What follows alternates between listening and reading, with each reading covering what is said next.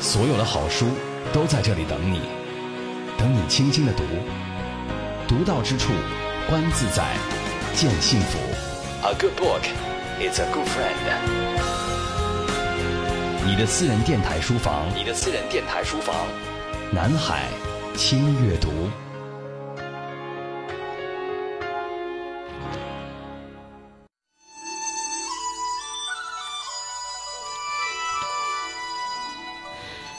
以阅读的名义释放思想的力量，这里是轻阅读，我是你的老朋友周薇。我们今天呢要读一读天津。天津意思是天子渡河的地方，传说因为明成祖朱棣在此渡河而得名。沿着历史的河流，我们今天就从海河与京杭大运河交汇的三岔口出发，开始一趟天津历史之旅。天津，一座繁华的商埠，一本立体的历史书，海河奔流，租界旧影，记录着近代中国的蹒跚前行。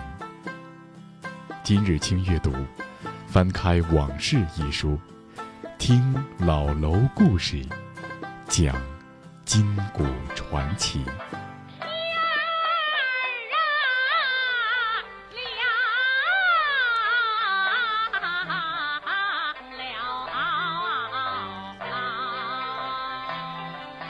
往事》这本书是对天津深有了解的长者、智者、历史学家、作家、评论家、翻译以及年轻的工作团队合力的一种贡献，也是一本研究和展示天津历史风貌的读物。它呢可以说是史料详实，栏目丰富，文图并茂。我们也很想跟各位听友呢共同来探寻自己祖祖辈辈沿袭生息的这种呃热土的历史。那天津的往昔到底是什么样子？曾经发生过什么事情？它于国家、于民族、于世界、于人类做过哪些贡献？有着怎样的地位和价值？很多很多人对自己的城市所知甚少，天津也会成为一座诗意的城市。所以这部书呢，就是天津的这些大家们合力编纂的一本书。近代中国看天津往事，主编之一杭英呢，我们曾经去天津采访到过这位作家，他呢也是阅历非常深厚的一位作家。那今天呢，我们就从这本往事当中呢，去梳理一下我们对天津的了解。说到天津，我们就会说到海河，海河上桥非常非常的多，每一座桥都有自己的特色。那么说到桥呢，我们都知道，啊，有一个相声里面说到。九河下梢天津卫，三道浮桥两道关。三道浮桥呢，就是指西沽浮桥，因为当时西沽呢是通往北京的一个运河要路。第二个呢，就是北门外浮桥，也就是北大关浮桥。在天津的繁华期，浮梁池渡曾经是天津八景之一。他说的就是浮桥上面车马杂踏，浮桥下面。翻箱往来的这样一个热闹的场景，还有一个呢，就是东门外所谓的盐官浮桥。我们今天看到的海河边的袁氏故居和冯国璋故居，它的附近就是天津储盐的地方。盐官呢是收费的地方，所以一直建立浮桥。当年呢，海河上帆船往来频繁，组成浮桥的船只可以说是灵活聚散，实用又方便。直隶总督李鸿章曾请外国人设计过一座弓形浮桥，然而因为帆船必须放下桅杆才能通过拱桥，这个方案遭到了船户们的一致反对。李鸿章呢，只好请英国人设计了天津第一座悬臂式人力开合的西式铁桥，也就是现在天津人俗称的老铁桥。几度挪移之后，这座桥已经到了北门外，不过依然保留了金华桥的名字。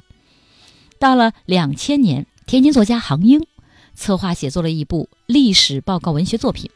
在大量查阅天津近代资料时，偶然的他的目光被李鸿章身边的两个外国顾问所吸引：德崔林与韩纳根，曾经是李鸿章最倚重的两位军事顾问，对洋务运动有着不小的影响。在杭英看来，近代天津的重要不仅在于地理位置，更在于。李鸿章其人。第二次鸦片战争，包括这个，甚至于包括甲午战争，中日，他们实际上侦查的结果都知道，因为是北洋水师李鸿章是坐镇天津的。实际上呢，前方甲午海战在打仗，而总部是设在天津的。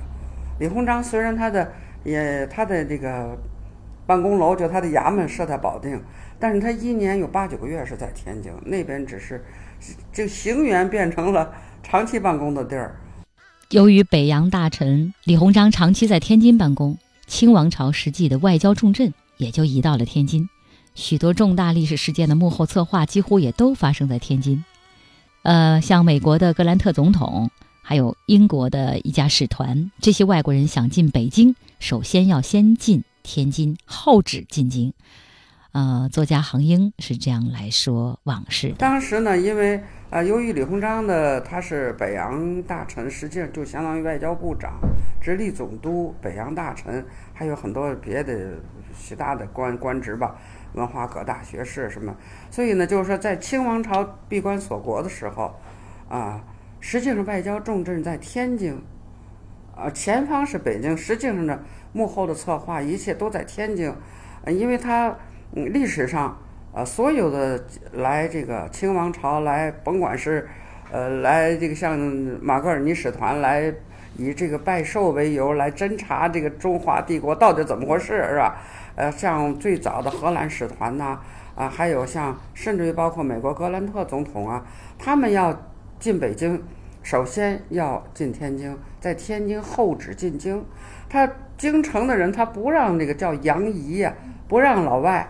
在北京长期待，在天津待着，而且在天津呢设了二十多个国家的领事馆，所以呢就是再加上李鸿章在天津，所以当时人们认为，因为李鸿章有个军事顾问是德国人，叫呃德崔林，当时在北京的外交界就有一个传说传说法，就是说如果跟清朝打交道不到天津是不行的，如果跟李鸿章打交道，嗯，实际上。这个德崔林是，呃，不挂名的外交外交部长，就是说，就说明天津在外交的这个问题上的当时的地位是相当重要的。在作家杭英眼中呢，德崔林和汉纳根这两个名字就像一把通往近代天津的钥匙，但在中国他很少能找到关于他们的资料。为了寻找更多的线索，他萌生了出国行走的想法。开始了大海捞针、寻找历史的线索历程。就到了电话亭里翻那个电话本儿，就翻汉纳根的姓氏，然后就一个一个问问什么呢？人家德国人好问哈，嗯，你们祖上有没有在清朝给李鸿章当官儿、当这个军事顾问的？找来找去，忽然就找了一个，他叫他就是也是姓汉那个，嗯，就给找着了。他说是他的曾祖。和汉纳根的曾祖是兄弟，就他给我们介绍了汉纳根的外孙，汉纳根的外孙在法兰克福一带，又给我们介绍了美国的，现在还健在汉纳根的儿子。然后呢，汉纳根的外孙这一家，后来我们又请到中国来，又到了汉纳根的外孙家，就光那牛皮的那个大相册，关于李鸿章官就找到了六七本。天津。一座繁华的商埠，一本立体的历史书，海河奔流，租界旧影，记录着近代中国的蹒跚前行。今日清阅读，翻开《往事》一书，听老楼故事，讲今古传奇。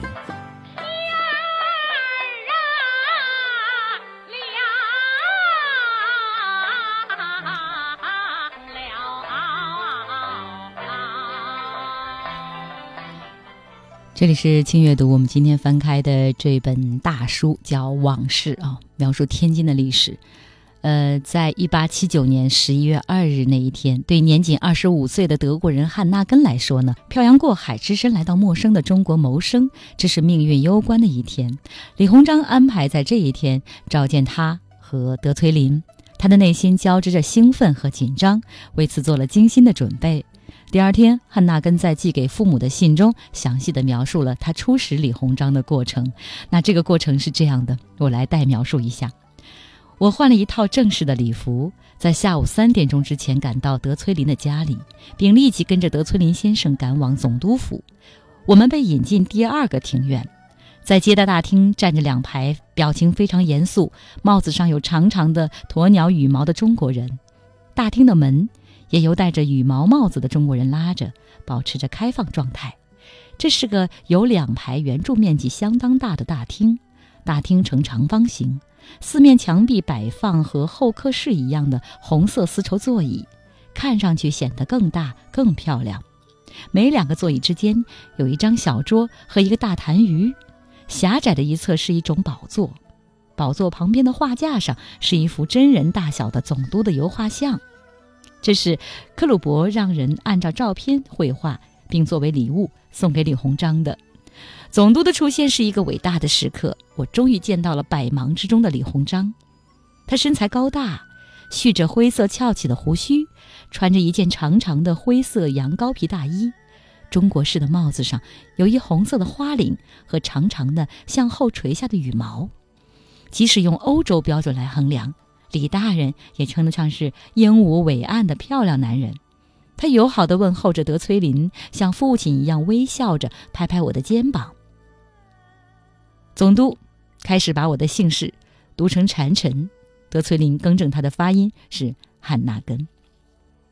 好，那说到了这个李鸿章、汉纳根、德崔林，嗯，这本往事厚厚的书当中，专门有一章呢，呃，题目叫做《油画沙发雪茄香槟酒》，呃，有很多的译文哈。我们中间呢，呃，通过译成的声音来给我们描述这一段。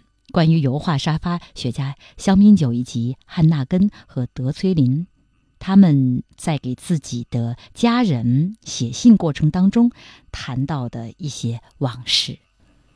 汉纳根在向父母报喜的信中，详细介绍了他和德崔林在总督府受到的接待。通过层层递进的礼仪细节，绘声绘色地道出了他有紧张。畏惧，再到喜悦的情绪变化。他们进了府邸大门，头到庭院的候客室，负责接待的官员命人上茶。他注意到茶杯很小，猜测这只是礼仪。果然，在此等候的时间不长，他们没喝茶，也没脱大衣。过了二道庭院，来到总督会客厅。李鸿章接见他们时，侍者端上香茶。他的心情很紧张，没敢喝。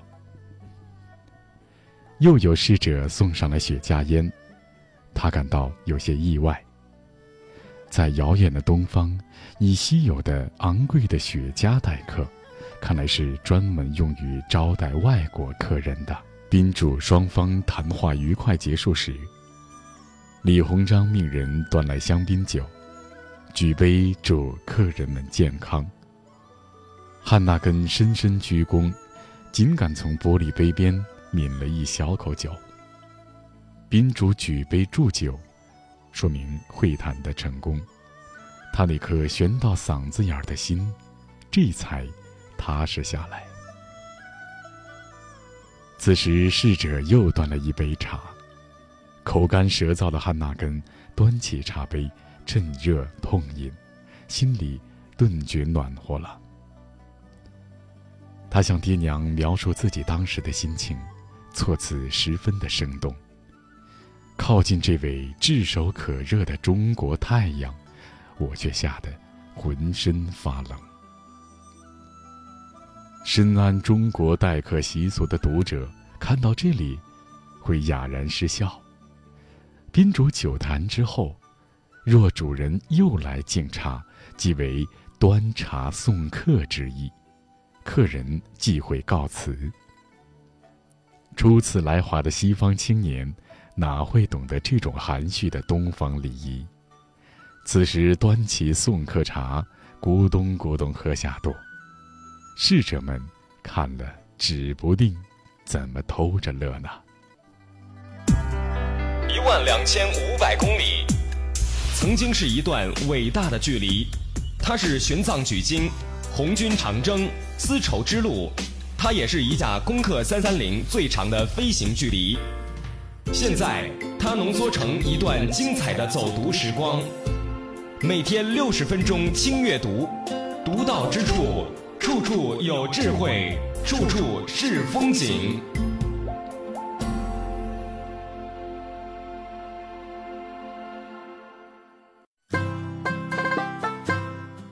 天津，一座繁华的商埠，一本立体的历史书，海河奔流，租界旧影，记录着近代中国的蹒跚前行。今日轻阅读，翻开《往事》一书，听老楼故事，讲今古传奇。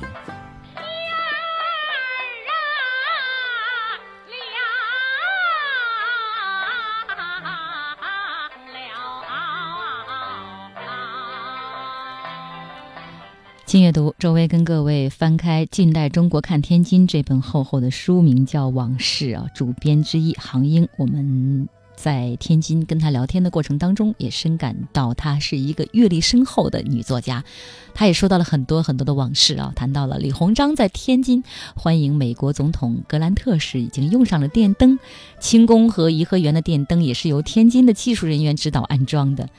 在二十世纪初期呢，随着天津拥有了中国最早的城市公共交通有轨电车，借用电车的发电，各家各户可以安装分表，电灯随之普及开来。南有上海，北有天津，作为中国北方最早和最大的一个开放城市，当时的天津是接收西方文明的窗口和跳板，来自西方的潮流可以迅速的从大沽口登陆。作家杭英举例说。篮球运动在美国诞生一两个月之后，天津就有人打起了篮球。他还将目光投向当年的租界生活，华洋杂处，邻里相望。不少外国人不仅跟中国邻居们住在一起，雇佣中国保姆、中国车夫，还留下了不少感人的佳话。我们来听听作家杭英说的这段往事。你比如像这个盖林有一个特别个这个呃感人的故事，就是他。收留了一个破产的农民，就穷的简直家里没有办法。最后他就让他给他当车当这个洋车夫，先拉他。等到等到那个他有了汽车以后呢，他实际上不要不要再用这个了。但他知道他生活无着怎么办？他就让他当在家里边管事儿啊，呃，管那个看门啊、园丁啊，就等于跟了盖陵一辈子。等盖陵死的时候，这个是可能姓王，这个人。披麻戴孝跪在那守灵，我的意思是说，他这个跟中国人的友谊，他是很融入的，他不像现在，基本上跟中国人他是反而不能融合。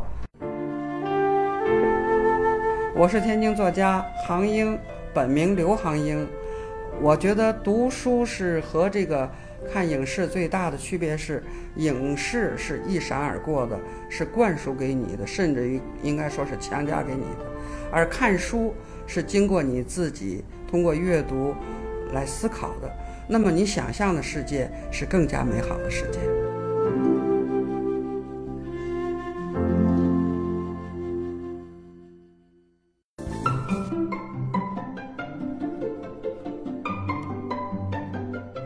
轻阅读的听众朋友们，大家好，我是耶路撒冷的作者徐泽辰。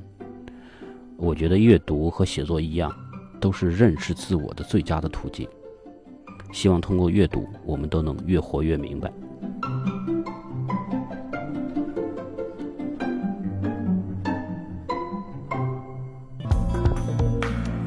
我是张大春，我是一个写东西的人。我觉得最好的这个阅读状态就是没有目的的阅读，也就是说，没有实用性的阅读。比方说，呃，我希望我能够学会烹饪某一道菜，或者我这个希望能够呃认识一个呃地理环境，我好去旅游，多半都是在一种效率、效能或者是实用的目的之下去去翻开书本。呃，但我认为最好的阅读状态就是。排开了这些目的，而且呢，还真是能遇到一个，就是你自己会感觉很意外的呃一本呃能够满足某一些非功利性的好奇的呃这种书，这是最好的一个状态。呃，我是叶景天，嗯，我从小的书的努力，我去了世界很多地方，我都会收集很多奇怪的书，就算是看不懂的书，我也会收集。书对我有很重要的一些启发，啊、完了我家里全都是书，但是我现在也开始接受到那个电子媒体的一些呃影响，但是我自己对书还是感情最深。我叫谭旭东，我是一位作家，也是一位评论家。这些年主要是为孩子写书。其实，呃，每个人的一生都离不开阅读。我觉得阅读是一个，呃，文明人的一个重要的标志。那么读书，最终还是要去读好书，亲近这个纯正优美的文字，通过这个优美纯正的文字来提升自己的精神，这个深化自己的人格，修养自己的性情。在这里呢，我衷心的祝愿周围的轻阅读能够得到更多的听众的喜爱。大家好，我是来自于北美的左壮，《入味》和《一把盐》美食书的作者。呃，我认为阅读是飘在文字上的幻想，希望轻阅读越办越好。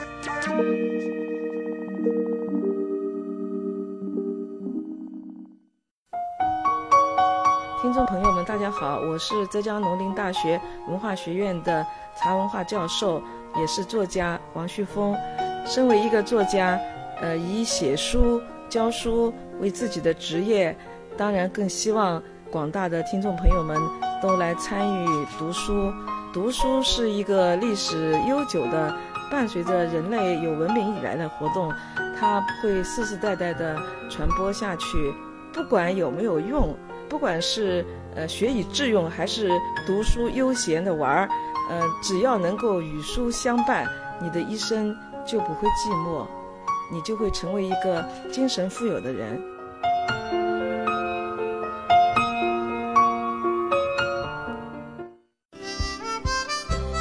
各位听众，大家好，我是郭卫，香港城市大学校长。最近常常有学生问我，就是说他应该读书读什么？我们一般的讲法就是根据你的兴趣去读，但是我的解释稍微有一点点不同。我说让你自己感到舒服的方法去读。如果大家都能够有机会读一些书，可以感到非常的舒服，不但可以增加我们对社会的了解，也可以增加对社会的许多感谢。我希望轻阅读的节目越来越好听。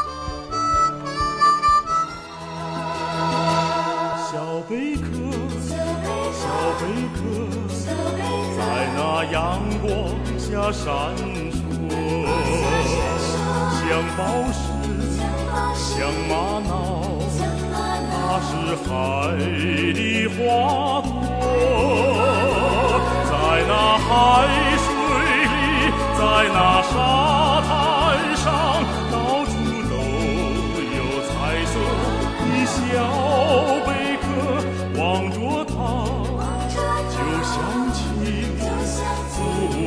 故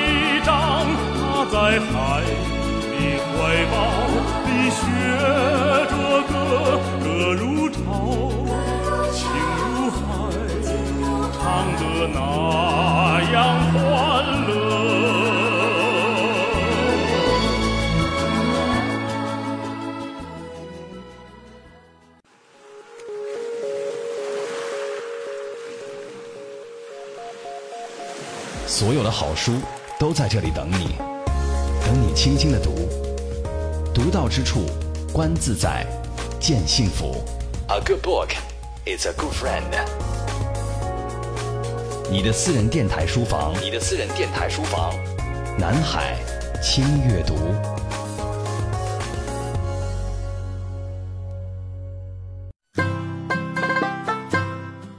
天津，一座繁华的商埠，一本立体的历史书，百河奔流，租界旧影，记录着近代中国的蹒跚前行。今日清阅读，翻开《往事》一书，听老楼故事，讲今古传奇。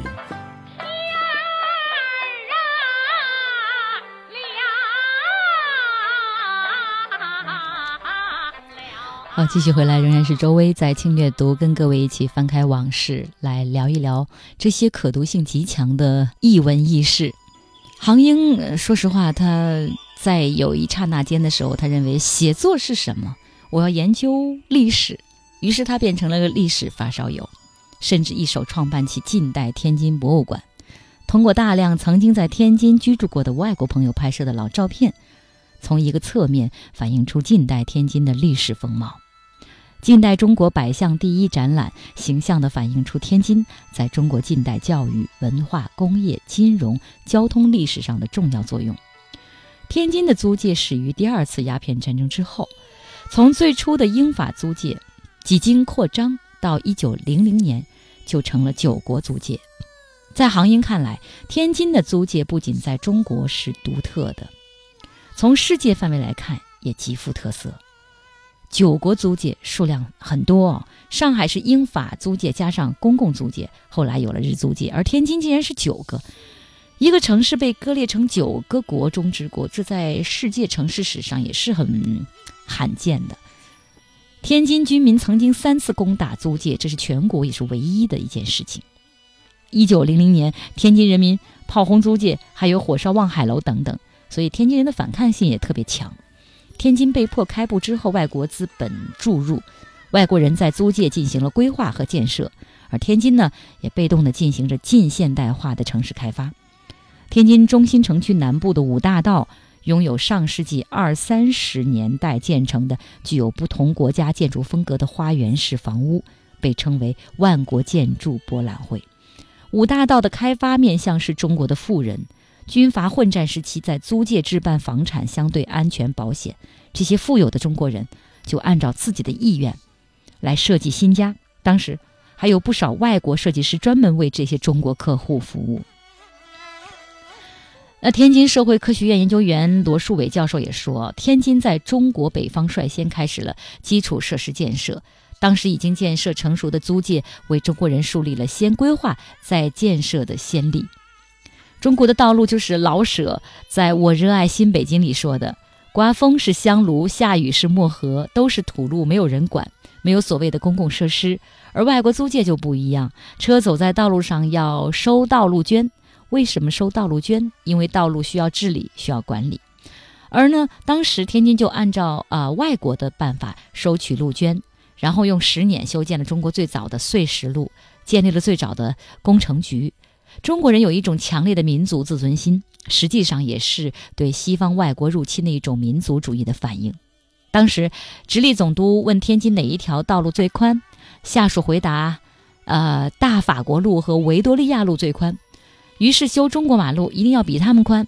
从直隶总督衙门到今天的天津北站，天津修了一条最宽的马路，那就是大经路啊。五大道几乎是每一个初到天津的游人必须去到的地方，以成都道、重庆道、大理道、木南道、马场道五条道路为主的这一片地区，拥有上世纪二三十年代建成的具有不同国家建筑风格的花园式房屋，因此呢，被称为万国建筑博览院。那这些独具风情的建筑，总能让人产生一种时光倒流的错觉。我就想。我最早去天津的时候，也是因为到天津参加图书博览会，然后我跟我的同事，我们俩在住的酒店的地方租了两辆自行车，就是骑自行车就在五大道转来转去，兜来兜去，就是感受那异国风情。尤其在黄昏的时候，你真的觉得时光可以倒错。那我们再回顾近代中国社会动荡，好像当时看起来租界是比较安全可靠的。于是呢，满清皇室的遗老遗少们、北洋军阀的政客们，就纷纷的来到了天津五大道。他们所建的花园别墅和西式住宅，便被统称为天津小洋楼。重庆道五十五号的庆王府，因为庆亲王载振曾在这里居住而得名。这座特殊的宅院既适应当时的西化生活，也结合了中国传统文化，是五大道洋楼中西合璧的建筑典型。它的设计者和第一任御工，则是清末太监大总管小德张。作家杭英曾经写过《初登庆王府》，他笔下的小德张是一个无师自通的出色的建筑师。不仅小德张。不少客居天津的愚公都有其可取之处。对于愚公这一特殊群体，杭英认为需要有更加客观的研究和评价。张勋公馆呢，在德租界海河边上。你别看张勋又富辟又武的，但是他当御工以后，他一个保持晚节的，就是日本人请他出山，三番两次去找他，他都不见。最后让他姨太太出来一看，只要是来说情的，就往外轰。所以很多御工呢，他是多面的一个人。他当初，比方说他是，呃，是保皇派，还是复辟派，还是共和派，他那是一段儿。然后呢，他又来天津，又是个非常好的企业家，又又投资，又促成了这个城市的发展。然后日本人来了，可能这人就变汉奸了，那个人呢就变得保持晚节了。我就觉得对这个御工文化呢，是应该有一个，还是需要有更更有现代视角的。更宽容的，呃，更详实的一种研究。好，说到了这个寓工文化啊，在金门的寓工当中有这样一群人，在谋划着将来的东山再起。其中最有名的莫过于末代皇帝溥仪。一九二四年，冯玉祥发动了北京政变，迫使溥仪离开紫禁城。于是，溥仪就带着他的皇后和淑妃来到了天津，过起了寓工生活。一九二九年的夏天，溥仪搬进了位于日租界的北洋政府驻日公使陆宗舆宅邸，并将原名改为静园，寓意是静怡扬武、浩然之气。他在静园静观变化，静待时机，图谋复辟满清帝国。直到一九三一年十一月十号的晚上。他从静园的后门悄悄地溜出来，秘密地离开天津，抵达东北，并且做了伪满洲帝国的康德皇帝。一九四九年之后，静园曾经作为办公场所和民宅使用，院中陆续私搭乱盖。静园的讲解员曾经给我们介绍说，到了二十世纪初，这里成了住有四十五户居民的大杂院，原有的建筑风貌已经不复存在，还有被拆除的危险。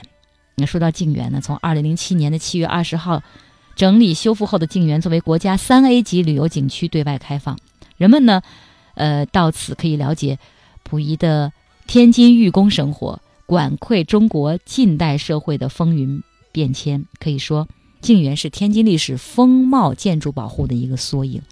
在这本厚厚的往事的书籍当中呢，专门有很大的篇幅来记录。当时，呃，溥仪、婉容，还有文秀，以及福贵人李玉琴，他们在天津的一些生活，我们来听听奕成为我们演绎的其中的这样一个片段。一九二五年二月二十七号，文秀和婉容一块儿到达天津，住进张园。文秀后来回忆那段张园生活时，痛苦地说。溥仪和婉容住在二楼，我住在楼下客厅南边的一间房内。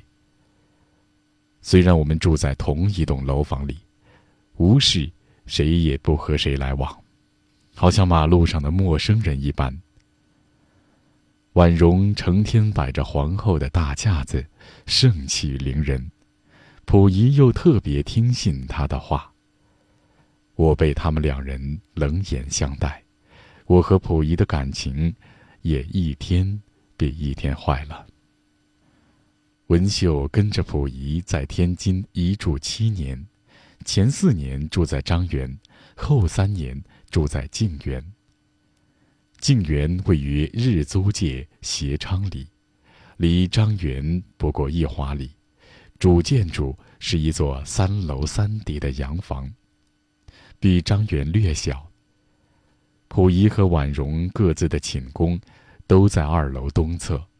文秀单独住在西侧。溥仪在天津期间，衣食考究，花钱如流水。与此同时，婉容和文秀两人也以竞赛的速度购物置装。溥仪自己回忆说，他给婉容和文秀硬性规定了很不公平的月费定额。溥仪在天津市吃饭，仍由膳房单坐。不与婉容、文秀同桌，但也有高兴的时候，把后妃叫来陪餐。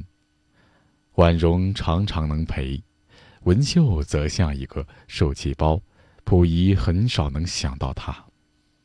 为了换口味，隔两三天，溥仪就要向利顺德等番菜馆要洋饭，摆满了一大桌子，溥仪与婉容对饮大嚼。一九二六年九月，溥仪和婉容应邀会见英国乔治王太子。汽车出门时，文秀正在园中漫步，看见花枝招展的婉容那得意的神态，一阵莫名的酸楚又涌上文秀的心头。文秀深感痛苦和寂寞，患了严重的失眠症。和神经衰弱。好在妹妹文山这时也住在天津英租界，常来看望二姐。妹妹文山嫁给了清亲王载振的二儿子溥瑞。载振就是晚清权势极大的军机大臣奕欣之子，家世殷厚。一九二五年前后，全家搬到了天津。买下位于英租界内、原属太监小德章的一处房产，天津人称“庆王府”。溥瑞是一个纨绔子弟，到处唱戏玩票，不务正业，娶蒙古王纳童之女为原配，又纳文山为外室。这种夫妻感情当然不会好。文山一见着文秀，姐妹俩。便对面诉苦。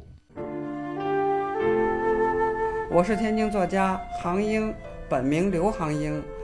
我觉得读书是和这个看影视最大的区别是，影视是一闪而过的，是灌输给你的，甚至于应该说是强加给你的；而看书是经过你自己通过阅读来思考的。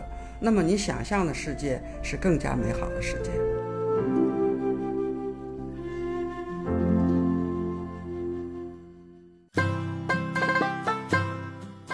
天津，一座繁华的商埠，一本立体的历史书，海河奔流，租界旧影，记录着近代中国的蹒跚前行。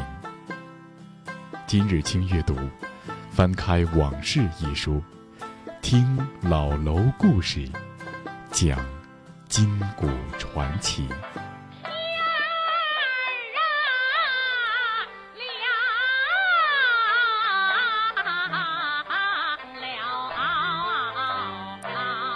好，继续我们翻开《往事》这本书，我们来看第九十六页哈，说到了敏而好学的皇后婉容哦。用今天的话来说，婉容呢其实是一位文娱爱好者，她不但有专门的音乐教师，平时还喜欢看戏、听音乐。溥仪呢常常陪伴她。一九二六年前后呢，刚刚实行无线电收音机，溥仪便购进一种高级历史的收音机，放在张园主楼三层临时建的木板房间当中，由随侍李国雄管理。那么，据李国雄说呢，每天入夜播音一开始，溥仪便携婉容来收听新闻、音乐、戏曲都要听。后来溥仪来的少了，婉容则每日必到。婉容也是在溥仪的陪同下，还经常到新明戏院看戏啊。这就是民国初年的夏天仙，呃，现在呢就称为是人民剧场，地处和平路的路西，是当年天津第一流的剧场。著名京剧演员余淑妍、杨小楼、梅兰芳、李万春等都在这个戏院演出过。一九六零年四月呢，溥仪列席全国政协三届二次会议期间碰见梅兰芳，还谈起当年写婉容看戏的事儿。溥仪跟梅兰芳说。我很喜欢看杨小楼、余淑妍和您的戏，可惜我当时不能自由行动，每天看报上的广告，有时候听听话匣子唱片，一直到我在天津住张园的时候，我才和我的爱人到剧院买票听戏。我觉得自由听戏是很舒服的。我在天津听过您的西施，还有其他别的戏。婉容还有很多爱好啊，比方说在紫禁城里培养起来的摄影兴趣。到天津之后也没有放弃，他曾经照过很多很多的照片，真可谓是千姿百态啊。其中有一帧呢是溥仪和婉容坐在一个长条沙发上的照片，婉容呈现出娇媚而羞赧的神态；另一帧是婉容穿着日本和服，戴墨镜，坐在单人沙发上，俨然是一位有教养的小姐。值得注意的是，婉容坐着的时候从来不靠在椅背上，身体会稍稍前倾。头微微下垂，给人的印象呢，就是典型的温存贤惠的中国古典美人儿。好，这本往事当中呢，还有婉容的日记摘抄，那么她都会在这个日记的前面写吾爱啊，吾爱当然就是说溥仪了。婉容当然希望丈夫能够真心的爱她，也盼着能快点怀孕生子，时刻在妒忌着情场上的对手。她的更深沉的感受。也以另外的方式被记录下来，就是婉容自己把思恋、痛苦与追求，把爱情憎恶与无边无际的苦恼，都通过笔尖倾注在日记的册页上了。你翻开婉容的日记，似乎就穿越了沉重的历史年代，看得见倾国倾城的角色，听得清哀婉动人的心音。这其实就是历史的记录，中国最后一位皇后的独白啊！呃，这本往事当中有好多篇她的日记。有一篇最短，在这儿跟各位一起分享。这是一九三一年五月的一天的日记。我的爱，今天我累了，实在对不住，别着急，我们明日再玩，好好睡觉，我好多了。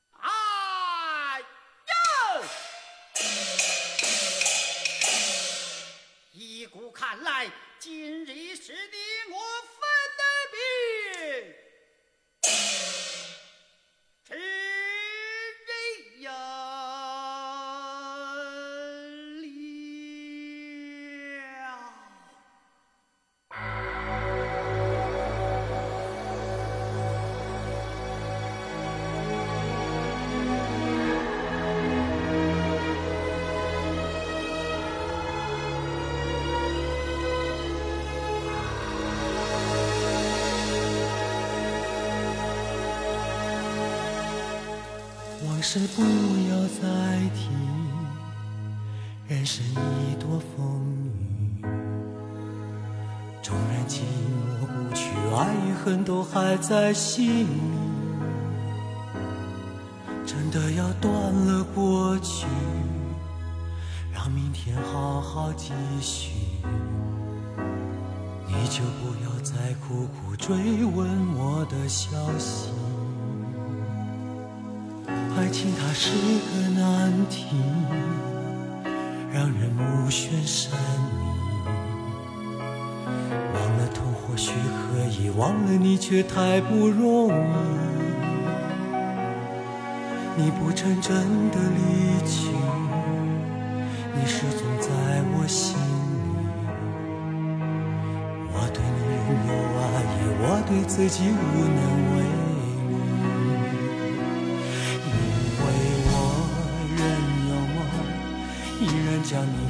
在我心中，总是容易被往事打动，总是为了你心痛。别留恋岁月中我无意的柔情万种，不要问我是否再相逢，不要管我是否言不由衷，为何你？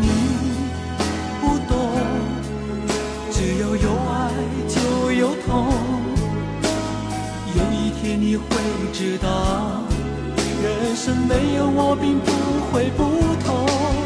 人生已经太匆匆，我好害怕总是泪眼朦胧。忘了我就没有痛，将往事留在风中。所以呢，我在发现，呃，杭英等人一起编辑的这本《往事》是天津古籍出版社出版的，里面有很多很多非常有意思的天津那个年代的一些轶事啊。这些照片你看起来都是宝贵的、珍贵的历史资料。我们当时在天津的时候还采访到了天津市历史保护风貌建筑办公室的孙超主任，他说呢。目前国内外的历史风貌建筑保护都面临着一样的问题啊，保护历史风貌建筑应该作为博物馆来陈列，还是应该进行适度的开放？在他看来，历史风貌建筑的保护应该灵活化。我们来看看他是怎么来说保护方面的疑惑和问题的。实际上，像那个清王府，他们也做过这个测试，就是每天的接待量。到什么程度对这个建筑物不会有损害？另外，它现在呢不仅是单纯的呃做这个酒店或餐饮，它实际上它还是呃开辟出来展示，包括这个楼内也是可以接待游客去参观的。它实际上是开放和经营相结合的，然后就就是做到了一个活化保护，做到了一个活化保护。在当下城市建设的这种大背景之下，我们几乎难以想象，如果没有这个保护条例，这些历史风貌建筑的命运该是怎样的呢？建筑遗产也成为天津一张包含文化历史信息的文化名片。对孙超他们来说，把这些建筑保下来，是他们的工作的第一步。天津的社会科学院研究员罗树伟教授也说。当时天津的工业不仅能满足军用，还能够供应民用，而商业方面的实业投资也引来了全中国商业人士的考察。我们不得不说的就是劝业场。其实那个时候，早在二十多年前，我去天津的时候，啊，跟现在的天津完全是不同的一种风貌。我要去的第一个地方就是劝业场。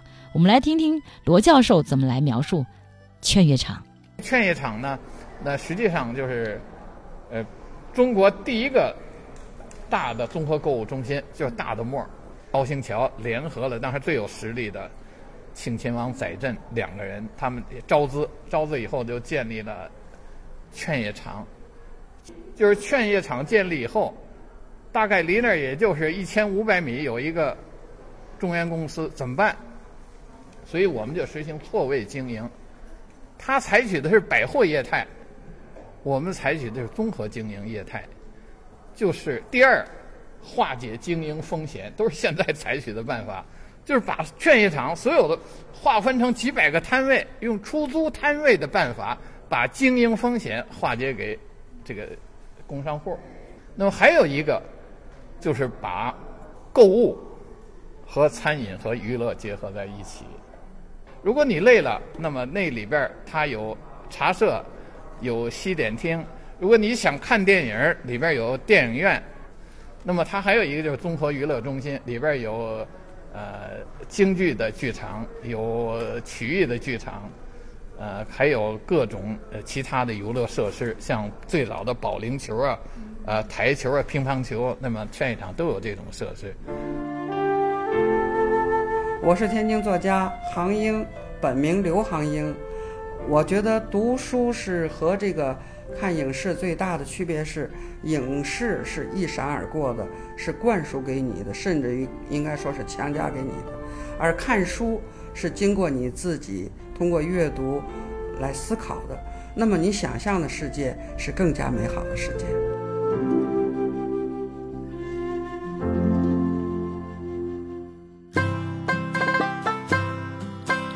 现在来到天津的人，也总是要到海河边走一走，或者坐着观光游轮去吹吹海河上的风，尤其到夜间这条天津的母亲河穿过繁华的天津市区将沿岸的望海楼教堂老龙头火车站千姿百态的桥梁异域风情的洋楼灿若明霞的灯光一一映照宛若一幅流光溢彩的画卷从遥远的历史上游一路流淌到今天的天津奔向期待中的未来。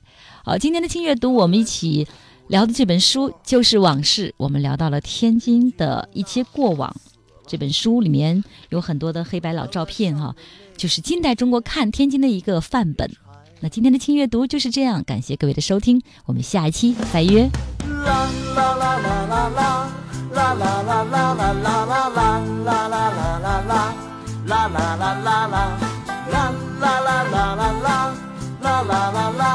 啦啦。